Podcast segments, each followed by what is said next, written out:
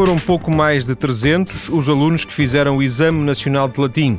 Dois anos antes eram mais de 1.600, o que mostra um desinteresse crescente por uma disciplina que, dizem, desenvolve o raciocínio e facilita a aprendizagem de todas as línguas.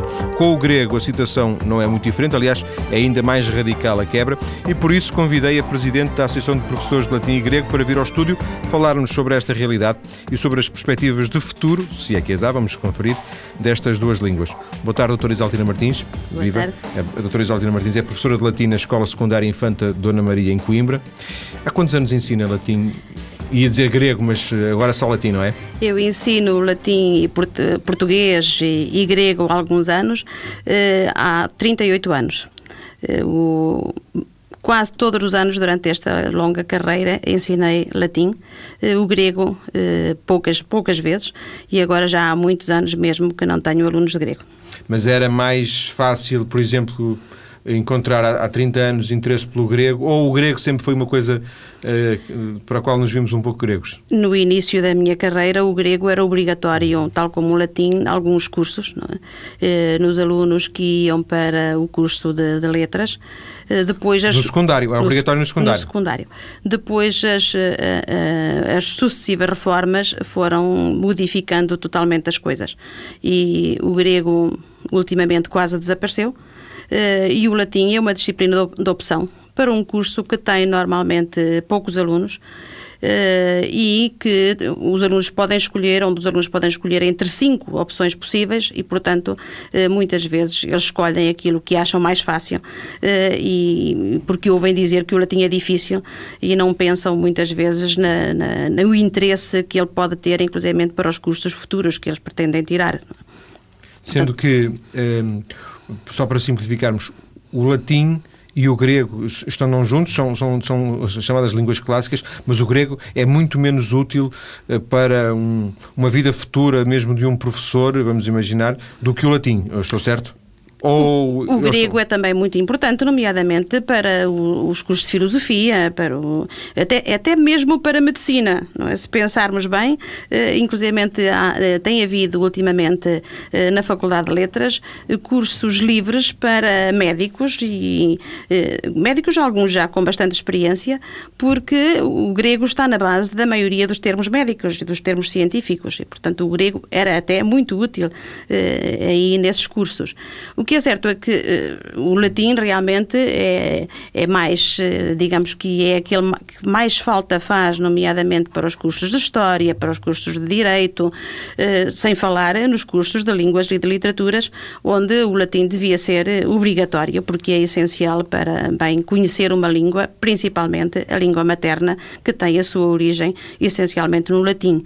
E, portanto, nunca, não podemos imaginar um professor de língua materna que não tenha um bom conhecimento da língua latina porque é a base. Nós temos que ir eh, constantemente às nossas raízes e se perdemos as nossas raízes, eh, perdemos o verdadeiro significado das coisas. É? Sendo que, eh, pela sua experiência e, e pelo, obviamente não só pela sua experiência, mas também pelos conhecimentos que tem desta realidade, foi o momento em que o latim e o grego deixaram de ser obrigatórios que marca o declínio, o início do declínio? Sim, sim, principalmente a partir daí. Mas as reformas têm sido muitas nestes últimos 30 anos e houve até uma altura em que eh, o latim eh, quase nem era possível ser, eh, de ser, de ser escolhido pelos alunos. última, por exemplo, uma das últimas reformas criou um curso de línguas e literaturas que existia em pouquíssimas escolas Uh, e Estamos a falar do secundário ou do superior? Do secundário. do secundário. Estou sempre a falar do ensino secundário, secundário, porque no ensino superior é claro que é obrigatório para quem escolher esse curso, certo. não é? O problema é que se não, se eles não se iniciarem no secundário, também não chegam Sem ao dúvida. superior. Mas voltando. E, eh, pois, e portanto, o, a última, uma das últimas reformas, da, a reforma já de, de 97 para cá, um, eh, pôs o curso de, de, Línguas e Literaturas, portanto, instituiu um curso de Línguas e Literaturas, que obrigava os alunos a fazerem uma escolha muito cedo. Eh, e, portanto, esse curso dava apenas para, as, para os cursos da Faculdade de Letras.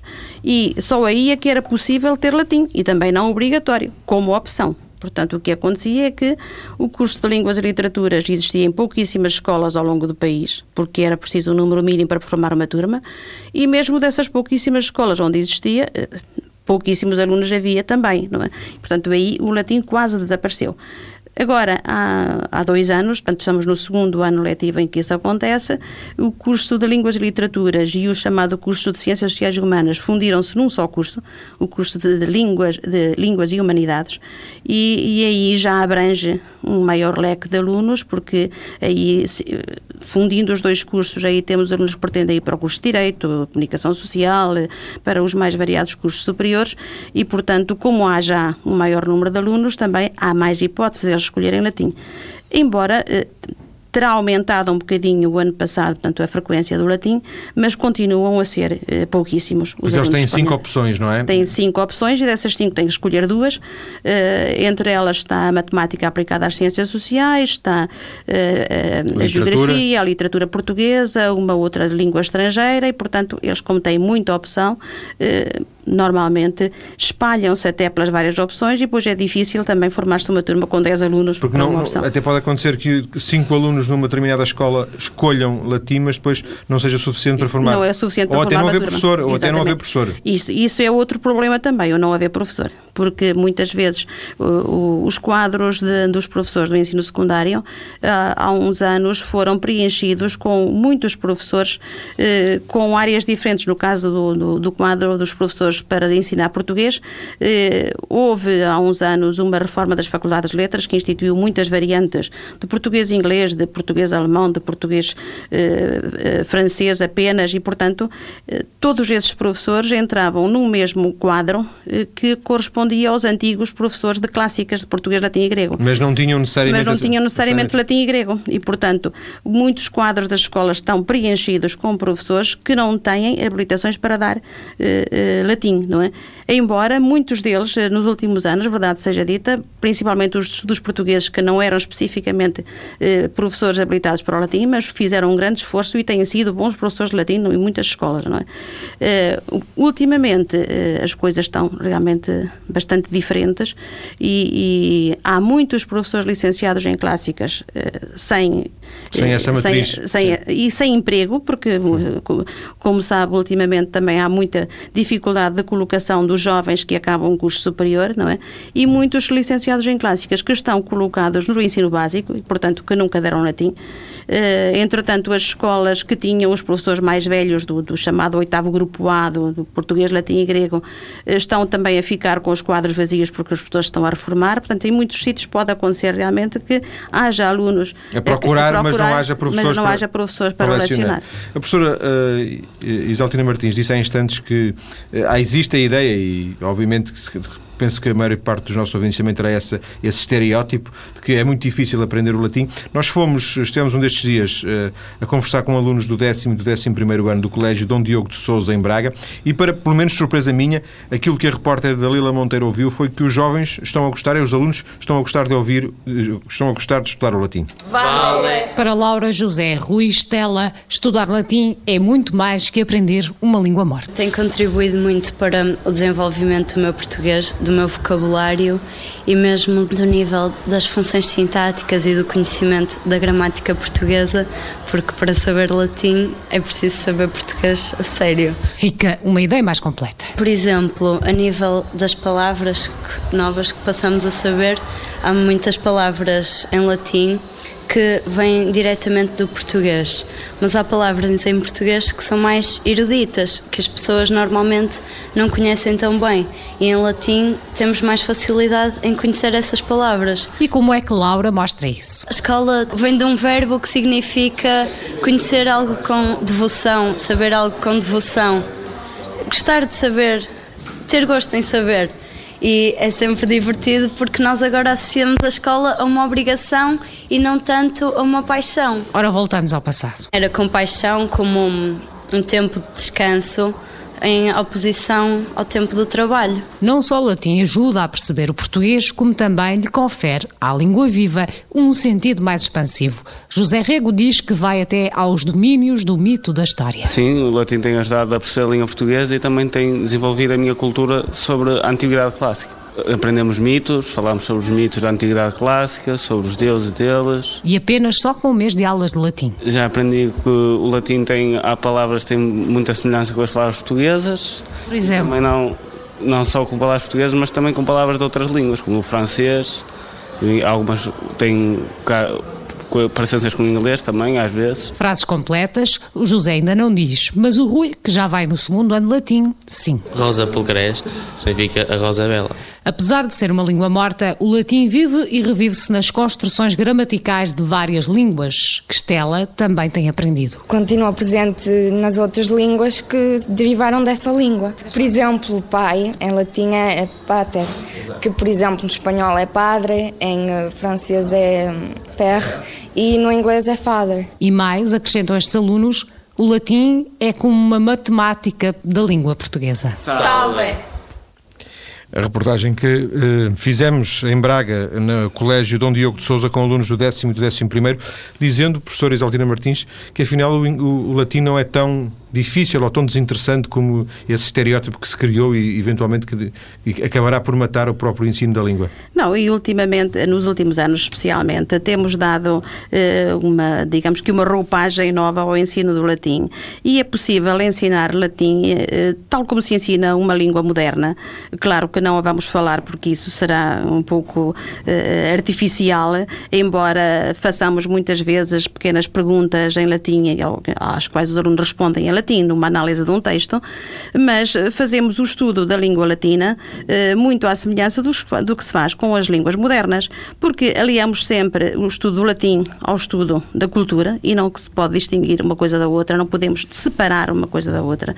Eh, o estudo da língua anda a par com o estudo da cultura e, como este aluno dizia, que tem aprendido muito sobre a cultura romana e a cultura clássica em geral, e isso é muito importante para a nossa própria cultura, porque nós estamos estamos sempre a utilizar eh, expressões das mais variadas eh, que, tem, que, só têm uma explicação e só os conseguimos compreender se, se recuarmos. Se, se, recuarmos e se soubermos a origem eh, dessa, dessas expressões. E, e também vamos eh, explorar algum, algumas dessas expressões na segunda parte. Depois eh, das notícias há mais conversa em português, em latim e em grego. Até já.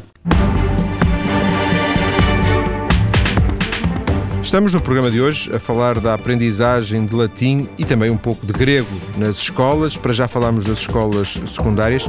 Vimos eh, as vantagens de conhecer o latim, vimos também as razões eh, que levam a que esta, estas duas línguas clássicas estejam em claro desuso, eh, pelo menos em Portugal.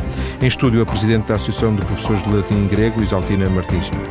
Professora, há pouco dizia uma coisa que, que eu prometi que íamos explorar agora, que era e que também, de alguma forma, também se ouvia nas, nas declarações do, dos alunos que, que, ouvimos há pouco, que era uh, o, o, latim, o latim está muito mais presente do que se possa pensar, e se numa língua como o português ou como o espanhol, enfim, isso é óbvio, por exemplo, numa língua como o inglês, uh, seria menos previsível para quem é ignorante, mas afinal está muito mais presente, não é? Sim, a língua inglesa tem muitas palavras, não sei exatamente a percentagem, mas tem uma grande percentagem de palavras de origem latina, e a começar pelas novas tecnologias, que nós importamos sempre as palavras do inglês, eh, logo a palavra computador. Uh, o computador vem de estar relacionado com o verbo latino computare, que significa contar, e portanto o computor era aquele que fazia contas, era o homem, a pessoa. Depois passou a designar uh, a máquina, e claro que depois, com a evolução, o computador tem outras valências que não apenas fazer contas. Uh, se virmos, por exemplo, quando utilizamos, portanto, no computador, quando utilizamos a internet, nós vemos lá desde o, o Exit, até há um programa de, de viagens chamado Exit, a ideia de sair, portanto, cá está o verbo exir, é sair. Uh, se queremos apagar, diz lá, se lê em inglês é delete, mas aquilo é o latim delete, é do verbo deler, é, é destruir, apagar. E, inúmeros exemplos poderíamos dar da presença constante da língua latina em palavras que nos vêm através do inglês, mas que realmente uh, têm uma origem latina. De alguma forma, e se me permite um, um comentário uh, marginal, esta, este modismo hoje em dia do inglês leva a extremos de, de algum ridículo, como as pessoas que pegam eh, em palavras eh, que são do latim e depois lhes dão uma pronúncia inglesa. Estou-me a lembrar do item, não é? Uhum. Que ouve-se de vez em quando, eh, do, do, Parlamento até, até a um estádio de futebol, a dizer item, como se fosse dar um, um tom inglês Exato. a uma palavra que, que não é podia latina. ser mais latina. Exatamente, é? tal como o sine die, o adiar, algo sine sine die, ou inclusivamente muitos outros exemplos poderíamos dar de, de, de, palavras de origem latina e que nós acabamos por pronunciar, ou muitas pessoas pronunciam como se fossem ingleses, a começar pelos média.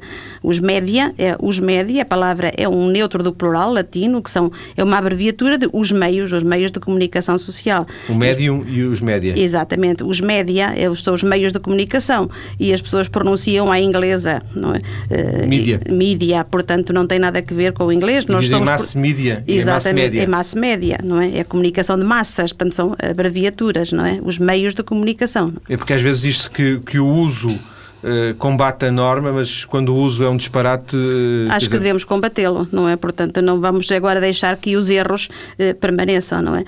uma das coisas que a mim me faz muita aflição é quando ouço pronunciar os. quando se fala, por exemplo, dos jogadores de, de, de determinada equipa, que há a equipa júnior e depois plural são os juniores eh, ou os seniores e as pessoas pronunciam eh, com um acento totalmente disparatado, como ainda ontem eu ouvia constantemente na televisão pronunciar, são os seniores, portanto, porque a palavra é de origem latina, é latim puro, embora esteja adaptado ao português, mas é eh, puro latim. Quando dizemos adaptamos ao português quando no singular pomos um acento em júnior e em sénior, mas no plural é seniores e juniores. Juniores. Exatamente, juniores e seniores o acento é no O, palavra, o acento não pode ir para além dessa sílaba, não é? E muitos são os erros eh, que se ouvem eh, nesse aspecto, porque as pessoas desconhecem eh, a origem da, da, palavra e, portanto, cá está a necessidade de um estudo aprofundado da língua portuguesa, eh, que só pode ser eh, completo se se conhecer o latim e soubesse uma base, uma base do estudo das línguas clássicas, que devia ser obrigatória na escola, no ensino secundário, para todos os alunos. Nem que fosse uma introdução. Nem que fosse só uma introdução, exatamente. A, a, a formação humanística devia ser uma formação de base para todos. Faz-se muito cedo a, eh, a separação dos cursos e os jovens são levados a uma escolha de ciências ou de letras ou de economia eh, logo ainda muito novos é? e deviam ter uma, forma, uma formação de base humanística mais sólida, porque não podemos entender eh, a atualidade só com tecnologias, tecnologias, e não é só isso que conta, o, as tecnologias têm que vir, a, a, digamos que apoiadas numa base humanística sólida. Mesmo o Magalhães precisa que alguém lá escreva dentro, não é? Exatamente. Precisa, que, precisa de textos, precisa Exatamente. de conteúdos. Exatamente. No fundo estamos a falar de política educativa, quer dizer, não estamos a falar de, de, de nenhum ministério em concreto, mas houve, se calhar sistematicamente, sistematicamente. Um de, uma, uma, forma de desinvestimento uh, no, no, na política educativa. Na política educativa e principalmente na área das humanidades. Uh, as pessoas estão muito mais viradas para o utilitário e não veem que o utilitário é também saber eh, as nossas bases, conhecer a nossa cultura de base, porque eh, nós só, só conhecemos bem aquilo que a nossa cultura, conhecemos bem a nossa língua, se soubermos, se conhecermos a língua e a cultura que estão eh, na base da nossa. Estou-me a lembrar de um, um, exemplo muito, muito interessante, que, é, que os alunos gostam muito normalmente de aprender latim desse modo, que é a história das palavras. Pensar, por exemplo, na nossa palavra moeda uh, que depois temos o termo monetário, não é? Ora, tudo isso está relacionado com uh, moneta, e moneta era um epíteto dado a Juno, a deusa, a esposa de Júpiter, é? que tinha inclusive um templo no Capitólio, em Roma, o templo dedicado a Juno Moneta. E Moneta tem que ver com. A Juno era a protetora, a protetora de, principalmente das mulheres que mais recorriam a ela, uh, e está relacionado com o verbo moneo, avisar, e daí também a ideia de proteger. Portanto, o templo era dedicado a Juno Moneta. Ora, foi a partir de certa altura, quando os romanos começaram a cunhar moeda, uh, o templo de Juno Moneta era, no fundo, o erário público. Era aí que se cunhava a moeda e daí o termo moneta passou para moeda. Uh, moeda. Uh, é interessante nós pensarmos, por exemplo, nestas associações. A parte tomou, tomou, tomou o todo, não é? Exato. Ou pensarmos, por exemplo, que relação tem o termo uh, pecuniário com pecuária. É? E tem. E tem, é, a raiz é a mesma. Temos o elemento pecus, que quer dizer gado, uh, e era o, o escravo que, que guardava o, o rebanho, o gado do, do, seu, do seu amo, do seu dono, que recebia eh, uma cabeça de gado para, sua, para seu próprio peculio, daí o peculio também, que era uma cabeça de gado, pecus, que o escravo tinha, que era a sua pertença, era a única, o seu único bem e que depois lhe ia servir eh, também para comprar a liberdade, quando era o caso dele comprar a sua carta de alforria. Não é? Eh, e esse, vemos que era pecus, daí o peculio, era a cabeça de gado, e daí veio depois o pecuniário, mas também pecuária, que a raiz é a mesma, de Sim. peco jogado. Portanto, dúvida. vendo esta ligação das coisas, que à primeira vista parece que não tem nada a ver uma coisa com a outra, mas tem. Professor, deixa-me acrescentar um, um dado para, para a conversa. Nós vimos na primeira parte, sobretudo, o ensino ao nível do secundário e vimos que está, que está em perda. ao nível do, do ensino superior também se deve registrar, penso eu, uma perda uma quebra, mas aí, eh, atendendo às licenciaturas de português, o latim continua a ser obrigatório, não é? Continua a ser obrigatório, embora eh, já com uma carga muito menor, eh, porque há uns anos atrás os cursos que não eram especificamente clássicas, mas línguas e literaturas modernas com português, tinham dois anos de, de estudo do latim. E penso que agora, com esta divisão, principalmente depois da, da entrada do, do Bolonha, com a divisão em semestres, penso que uh, tem uns tantos créditos, não sei exatamente precisar quantos. Mas, mas o resultado prático é uma diminuição é do uma tempo. diminuição do tempo de estudo do latim. Portanto, os professores que saem dos cursos de línguas e literaturas uh, da faculdade não têm já atualmente a mesma preparação em língua latina que tinham há uns anos atrás. E já estudam muito menos. E as licenciaturas de formação de professores, essas mantêm-se? Uh, se for especificamente para as línguas clássicas, mantêm, portanto, um estudo do latim e do grego. Não, é? não, não, sei precisar quantos. Mas haverá hoje menos licenciaturas que têm latim do que porventura há 15 ou 20 anos? É, é, menos licenciaturas, há menos estudantes. Portanto, os, os, as faculdades continuam a querer manter os seus cursos, embora não tenham muitas vezes eh, muitos alunos, mas eh, têm continuado a manter eh, os cursos. Num dos cursos onde há precisamente este ensino de latim eh, foi onde estivemos eh, por estes dias, é o curso de Estudos Portugueses e Lusófonos da Universidade do Minho. A repórter da Lila Monteiro ouviu alguns dos alunos que começaram há poucos meses eh, o ano letivo. Começaram há, mês e meio o ano letivo. Vamos ouvir. Se há quem defenda que o latim deve ser de ensino obrigatório em Biologias, Medicina e Direito, já no que diz respeito ao curso de Estudos Portugueses e Lusófonos, saber o que está na base desta língua é mais do que imprescindível. Sim, acho que é incontornável estudar latim num curso de Estudos Portugueses. Acho que é incontornável, porque permite conhecer o português de uma forma que o estudo do português pelo português não, eh, não dá. Para João Peixe, trata-se de relembrar os pontos-chave da língua morta que em tempos de liceu teve de aprender. Não foi uma novidade, eh, é mais um recordar de coisas que já aprendi, que estavam totalmente esquecidas. E de facto eh, estavam esquecidas porque não estava a fazer uso delas. Joana Esteves nunca esteve numa aula de latim até chegar ao primeiro ano do curso de estudos portugueses e lusófonos na Universidade de Minho. Mais ou menos há três, um mês mais ou menos. O que é que já ajudou o latim na vida prática diária? Assim, falando a nível geral, nada. Ainda não pus nada em prática a nível do latim, é só mesmo agora que estamos a fazer a introdução a nível gramatical. Fora isso, é mesmo o inicial. Mas é fácil aprender? Penso que será fácil, mas como estou a iniciar, ainda não tenho uma noção muito. Mas até agora está a ser fácil? Sim, para já sim. Temos uma professora que também tem um método de ensino bastante acessível e um, para já não estou a achar assim grande dificuldade. E foi destas aulas que já veio um pulcra bonita. Uma bonita linguagem que faz a ponte com o passado do português. É sim, talvez aprender, uh, ter um bocado de noção relativamente da raiz da nossa língua, da origem a nível da nossa língua e de outras culturas.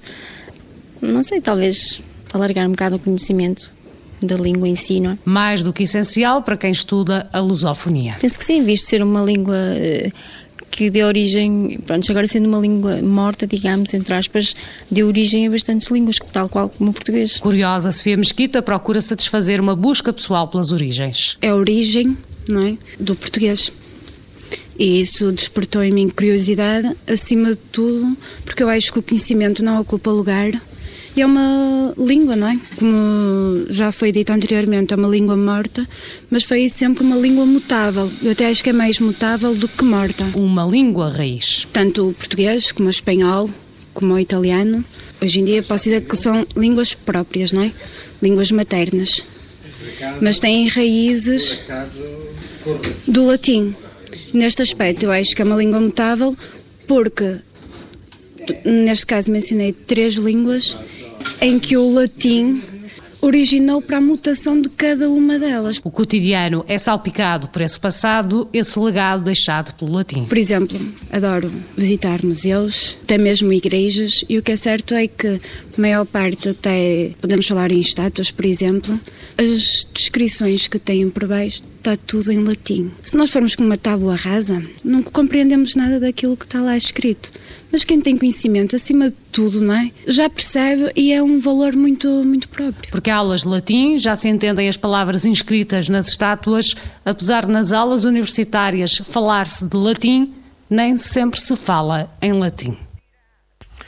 Doutora Isaltina Martins, este desinteresse eh, e estes alunos, de alguma forma, são uma minoria que vai estudando o latim, este, tanto quanto é do seu conhecimento, seja por interesse pessoal, seja também por, por questão institucional da própria associação, este desinteresse que se assiste em Portugal é um, um desinteresse generalizado, por exemplo, nos países de, de base românica? Eh, o, Portugal teve sempre um papel eh, à parte e um pouco diferente de outros países. Sempre em Portugal se estudou menos latim e grego do que na maior parte dos países europeus. Eh, em França, por exemplo, começa um estudo do latim e do grego logo no colégio, naquilo a que nós temos, chamamos aqui o, terceiro ciclo do ensino, do, do, ensino básico, e depois continua no ensino secundário. Embora eles se queixem também ultimamente de algum decréscimo, a situação deles é totalmente diferente da nossa. Estuda-se muito latim na Alemanha, por exemplo. Eh, nos Estados Unidos eh, tem havido um crescente interesse pelo latim e eles têm estudos que vêm mostrar eh, a importância do latim e o desenvolvimento as capacidades que o latim dá aos alunos. E, ultimamente, inclusive na Finlândia, um país parece que não tem nada a ver com a língua latina, há um noticiário radiofónico semanal com as notícias da atualidade em latim, que pode também vai ser depois consultado na internet, onde as pessoas depois, no caso de, de, de estar nas notícias na internet, as pessoas podem eh, conversar eh, por ali, usando toda, tudo aquilo que as novas tecnologias permitem, conversar em latim.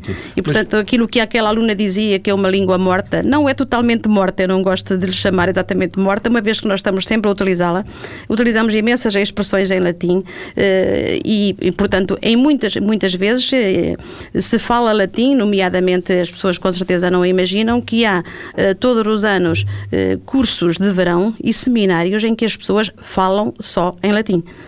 Isso passa, por exemplo, na Suíça, eh, na Alemanha, em cursos de verão, inclusive em Espanha também fazem seminários de verão temáticos em que os participantes só falam em latim.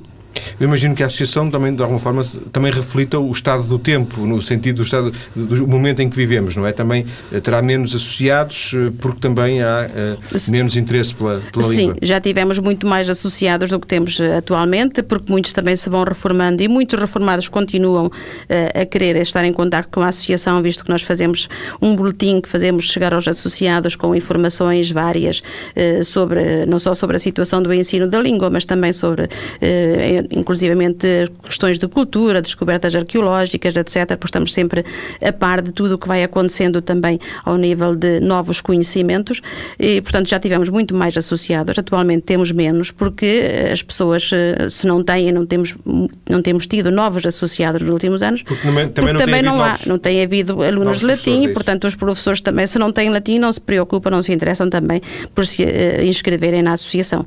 Mas nós temos feito muitos cursos de, de de, atualização, ações de formação junto dos professores, em que íamos, eh, não fazíamos gerações só na sede da associação, mas também noutros pontos do país e tivemos bastante adesão ao longo destes anos. Num minuto, o que é que podia fazer mudar o estado das coisas? Eh, era essencial que o latim fosse obrigatório para os cursos de Línguas e Humanidades. Agradeço à professora Isaltina Martins ter vindo à TSF, ela que é presidente da Associação dos Professores de Latim e Grego e há 38 anos que leciona uh, latim e menos grego. Uh, obrigado por ter vindo à TSF neste dia em que ficamos a conhecer a realidade do ensino. Uh, a dúvida é o começo da sabedoria, como é que se diz? dubium sapientia initium. Initium. Initium. A dúvida é o começo da sabedoria. Era o meu esforço aqui de deixar uma nota em latim. Muito obrigado. Boa tarde. Obrigado.